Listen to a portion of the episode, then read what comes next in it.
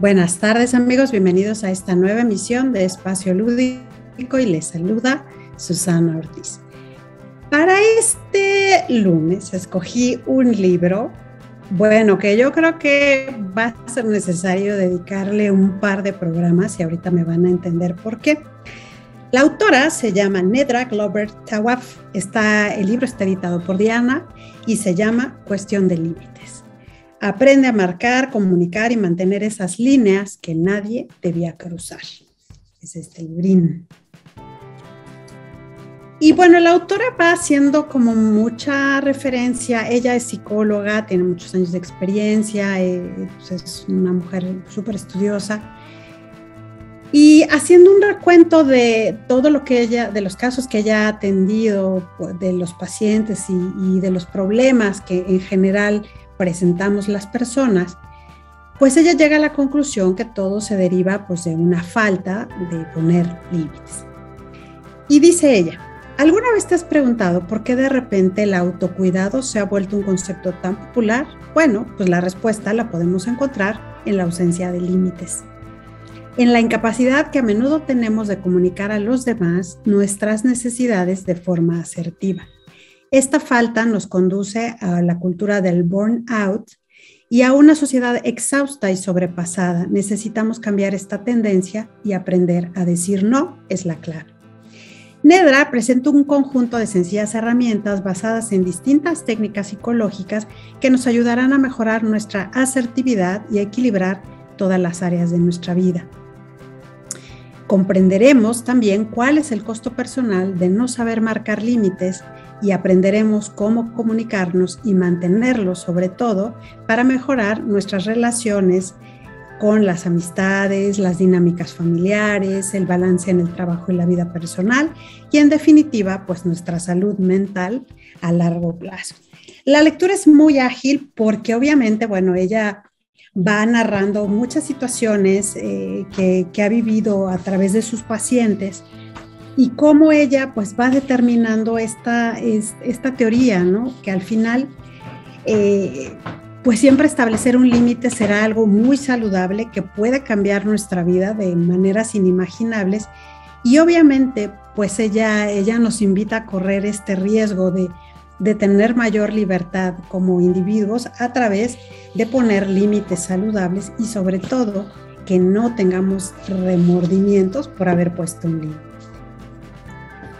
En una primera parte dice el autor, a ver, ¿cuáles son las señales que necesitamos reconocer de que estamos necesitando poner límites? Si te sientes agobiado, si sientes resentimiento hacia la gente que te pide ayuda, evitas llamadas e interacciones con personas que crees que te van a pedir algo, sueles comentar que ayudas a la gente y no recibes nada a cambio, te sientes agotado o a menudo sueñas con dejar todo e irte muy lejos o simplemente no tienes tiempo para ti mismo. Y estas señales obviamente pues nos van enseñando que, eh, que hay algo que no está bien, que hay, pero sobre todo es algo que no estamos haciendo bien. Dice ella que, que todos los días lanza en su cuenta de Instagram una encuesta eh, en historias, ¿no? Que hace historias como divertidas, pues para ir viendo el termómetro. Y, entonces dice que los resultados pues la dejan todavía más impactado, ¿no? Por ejemplo, dice, las expectativas que tienes puestas sobre tu padre son diferentes a las que tienes sobre tu madre. Aproximadamente el 60% dijo que no. Y eso me dejó muy sorprendida porque pues yo soy madre y a veces las mamás comentan que pesan más las expectativas sobre ellas que la que tienen sobre los papás. Sin embargo, dice, la gente de Instagram cree que esto eh, no tiene problema. Y a través de estas encuestas, pues ella, además de sus trabajos en terapia, pues ella va sumando por qué es importante eh, poner límites y por qué ella ha llegado a la conclusión de que haya, hay que hacer algo. Porque a veces, aunque lo intentemos, la gente no respeta los límites que le ponemos. Y esto sucede porque nosotros no nos tomamos en serio, porque no responsabilizamos la parte que le toca a la otra persona porque pedimos perdón por poner límites o porque somos muy permisivos o a veces demasiado flexibles. Y sobre todo porque no sabemos expresarnos con suficiente claridad para decir necesitamos cambiar la situación.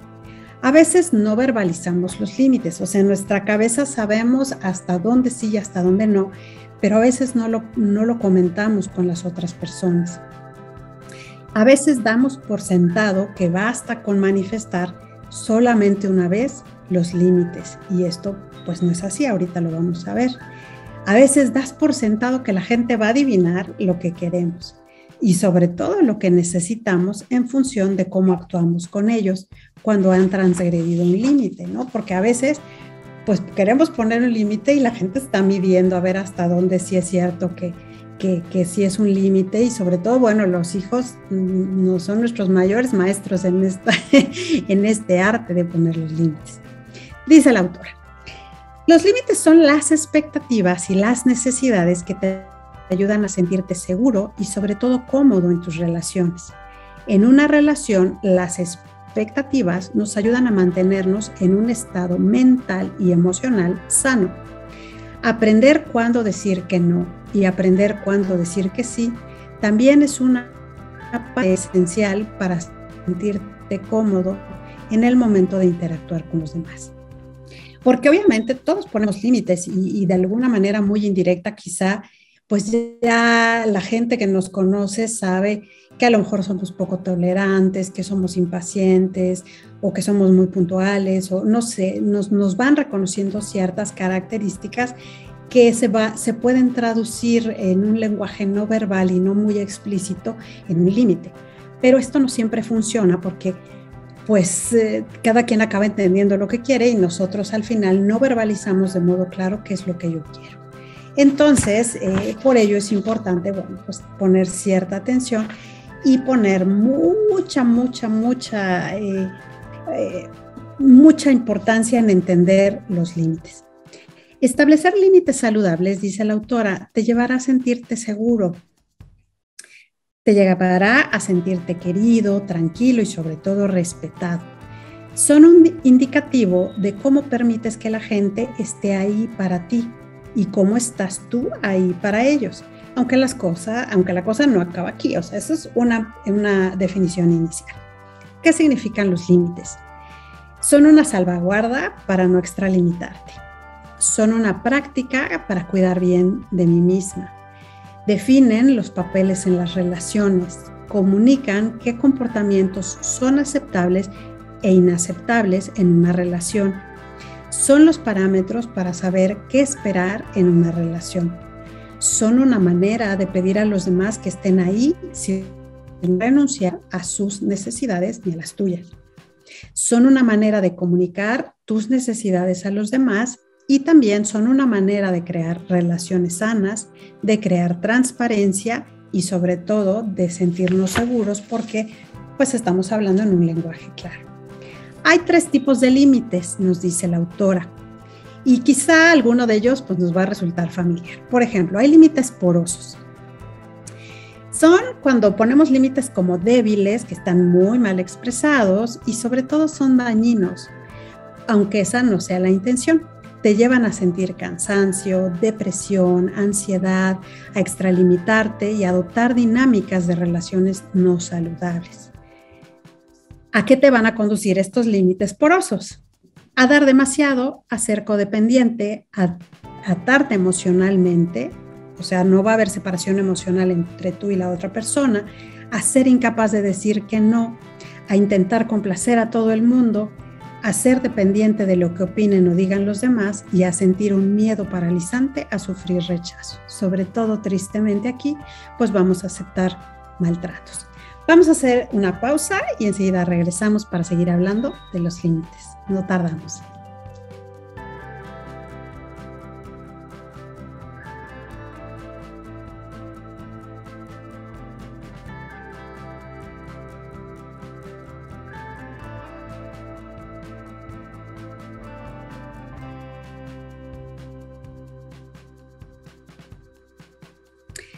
Bueno, ¿Cómo se comporta alguien que pone límites porosos?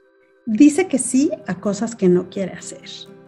Presta dinero a quien se lo pida porque se siente obligado a ello, incluso cuando no dispone de fondos. Entonces, mucho ojo porque a lo mejor podemos estar manejando límites porosos que pues ya vimos que no nos van a funcionar.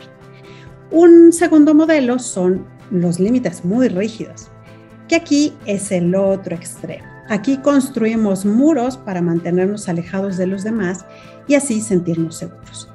Sin embargo, sentir seguridad al encerrarte en ti mismo pues no es saludable y sobre todo te va a llevar a un buen número de problemas muy diferentes. Mientras que los límites porosos te llevan a una cercanía no saludable, porque generalmente tenemos ataduras emocionales, los rígidos son un mecanismo de autoprotección diseñado para poner distancia. Es una respuesta al miedo a ser vulnerable y sobre todo es un intento de esquivar que vuelvan a aprovecharse de ti. Porque esto seguramente ya te ocurrió en el pasado y las personas con límites muy rígidos no permiten eh, ni siquiera la cercanía cuando pudiese ser incluso beneficioso. Eh, una persona con límites rígidos dice, yo nunca le presto dinero a nadie, jamás se apartará de su regla, ni siquiera hacia un amigo, que no es el típico que continuamente le pide, sino que de verdad está en un apuro, se le acercase porque está pasando por una crisis. Aquí no hay manera de, ya estableciste un límite y no te vas a mover de ahí. ¿A qué te lleva un eh, límite rígido? Bueno, a no compartir, a levantar muros, a evitar sentir la vulnerabilidad, a distanciarte de la gente, a tener altísimas expectativas de los demás y a imponerte normas muy estrictas. Y una persona que, pone estos límites se comportaría, por ejemplo, diciendo que no de modo muy duro para que la gente deje de pedirle cosas. O sea, no dejan modo de que puedas insistir. Establece la norma, por ejemplo, que jamás cuidará a los hijos de nadie. ¿No? Entonces ya se establece, se establece de modo rudo y ya todos sabemos que no hay manera. Y por último, bueno, están los límites saludables, que son posibles cuando tu pasado no asoma a la cabeza de tus interacciones presentes. Hay que ser consciente de que las capacidades emocionales, mentales y físicas, eh, las que tenemos, pues que seamos conscientes de ello y sobre todo de tener una comunicación muy clara. Un límite saludable pues me va a llevar a dejar claros mis principios, a escuchar mi opinión, a compartir con los demás de una manera sana y apropiada, a presentar mi vulnerabilidad saludable con la gente que se ha ganado mi confianza, a decir que no sin ninguna incomodidad y a recibir sin malestar un no como respuesta, sin tomármelo como algo personal.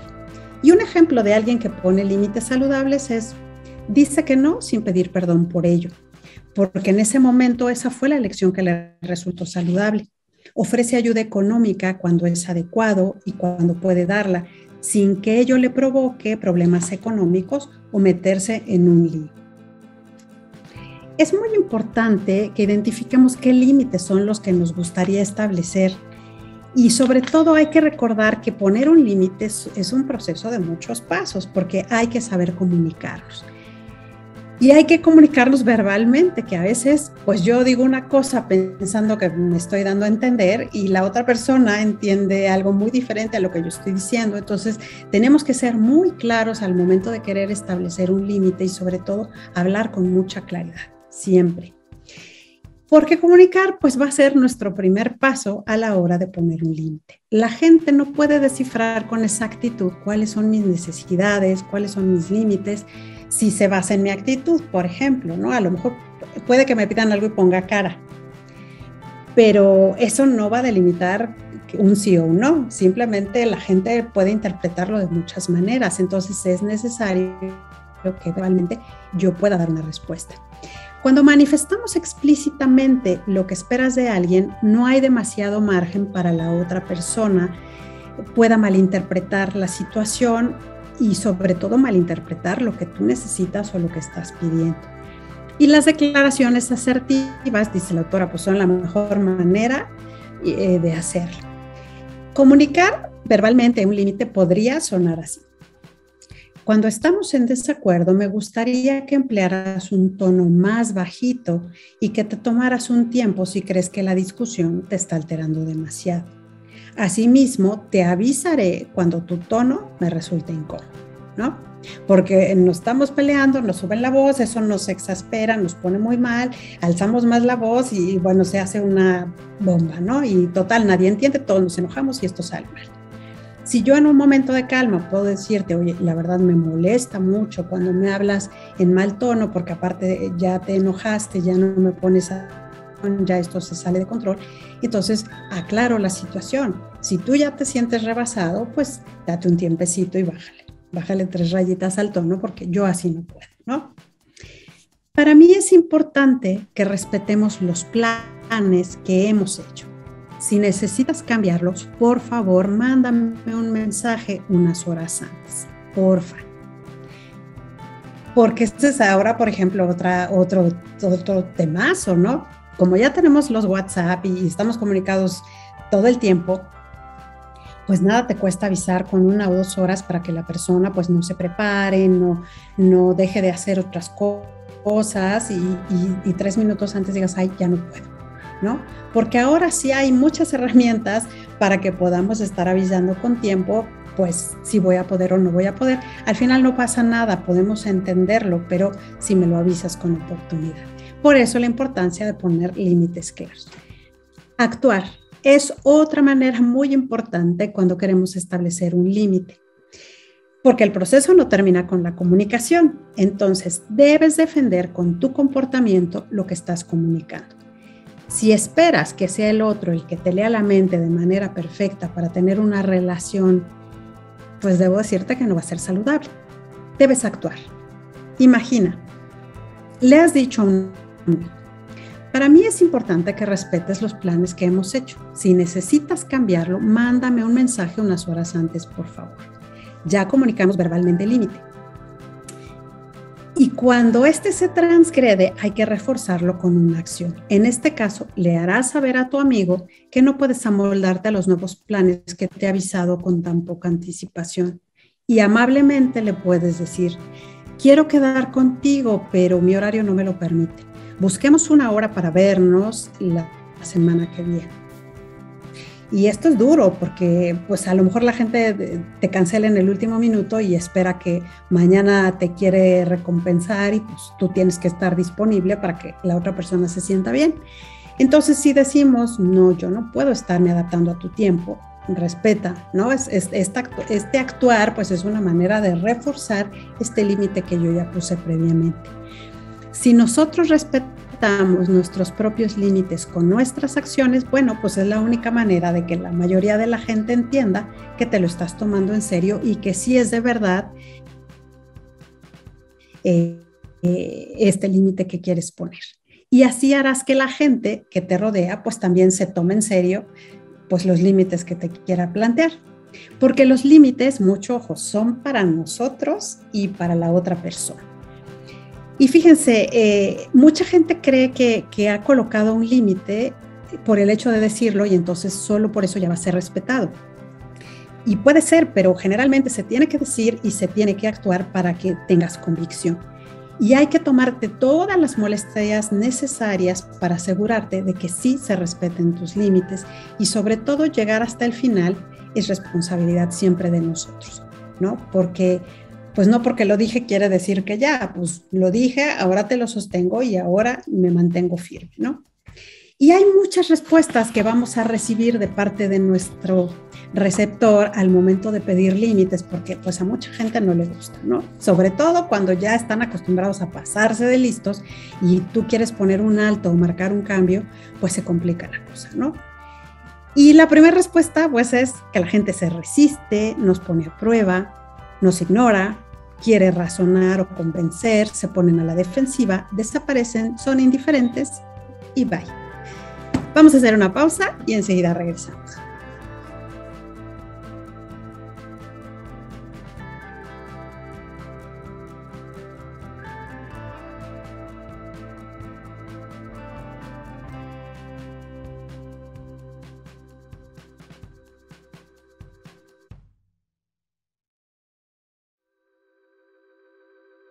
Puede que al final acepten este límite, ¿no? Porque eh, son las respuestas habituales. Mucho, mucho, mucho rechazo, mucho no te creo, no me convence y al final habrá quien lo va a aceptar.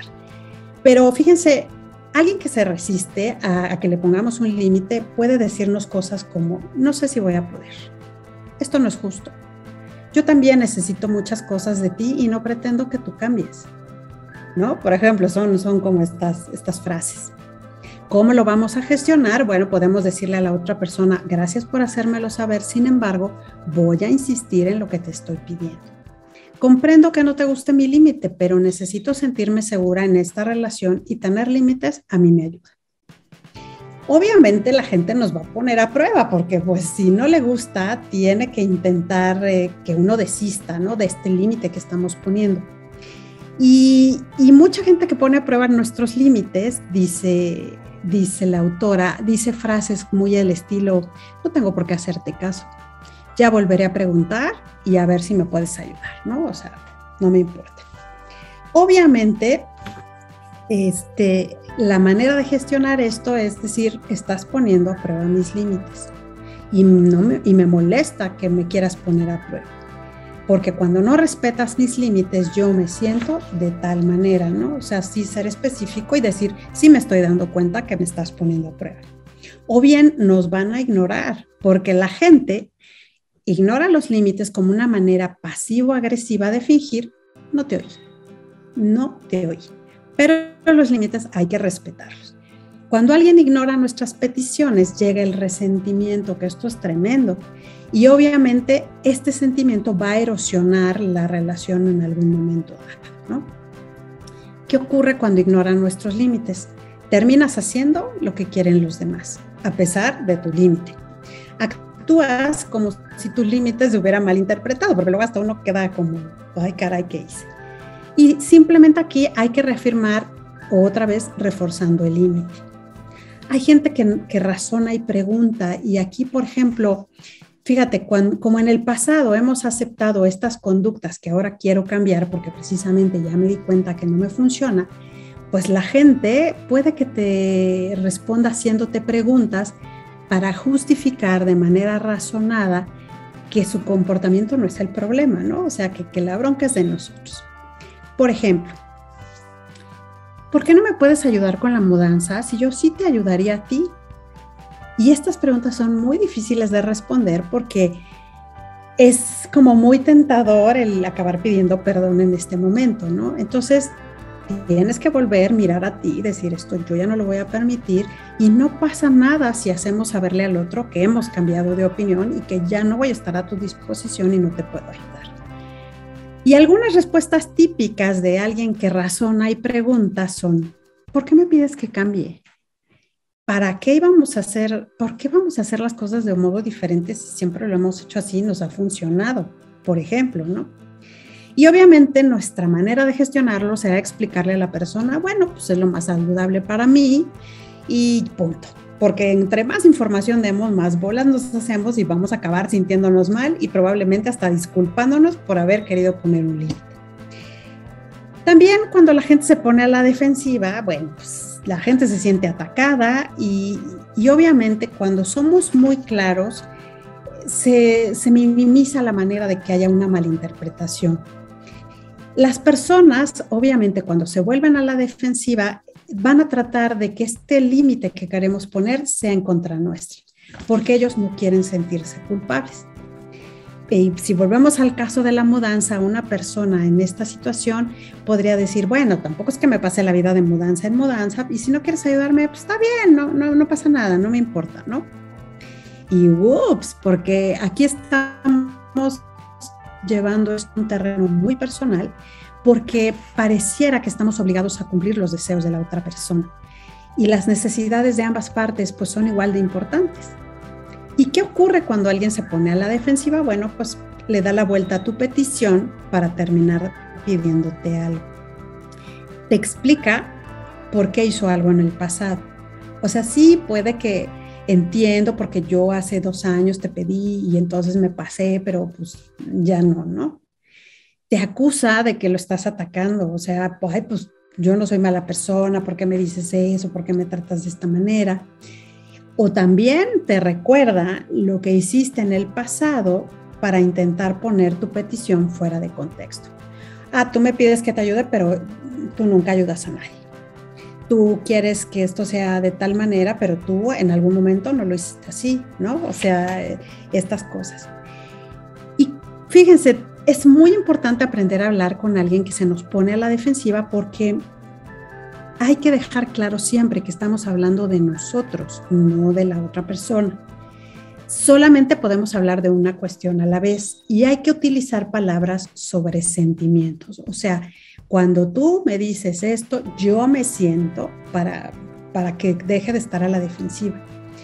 Y aquí es muy importante hablar eh, justo después del momento de la molestia. Aquí no podemos dejar pasar tiempo porque se va a volver una mala interpretación. Y sobre todo debemos tener conciencia de con quién estamos tratando.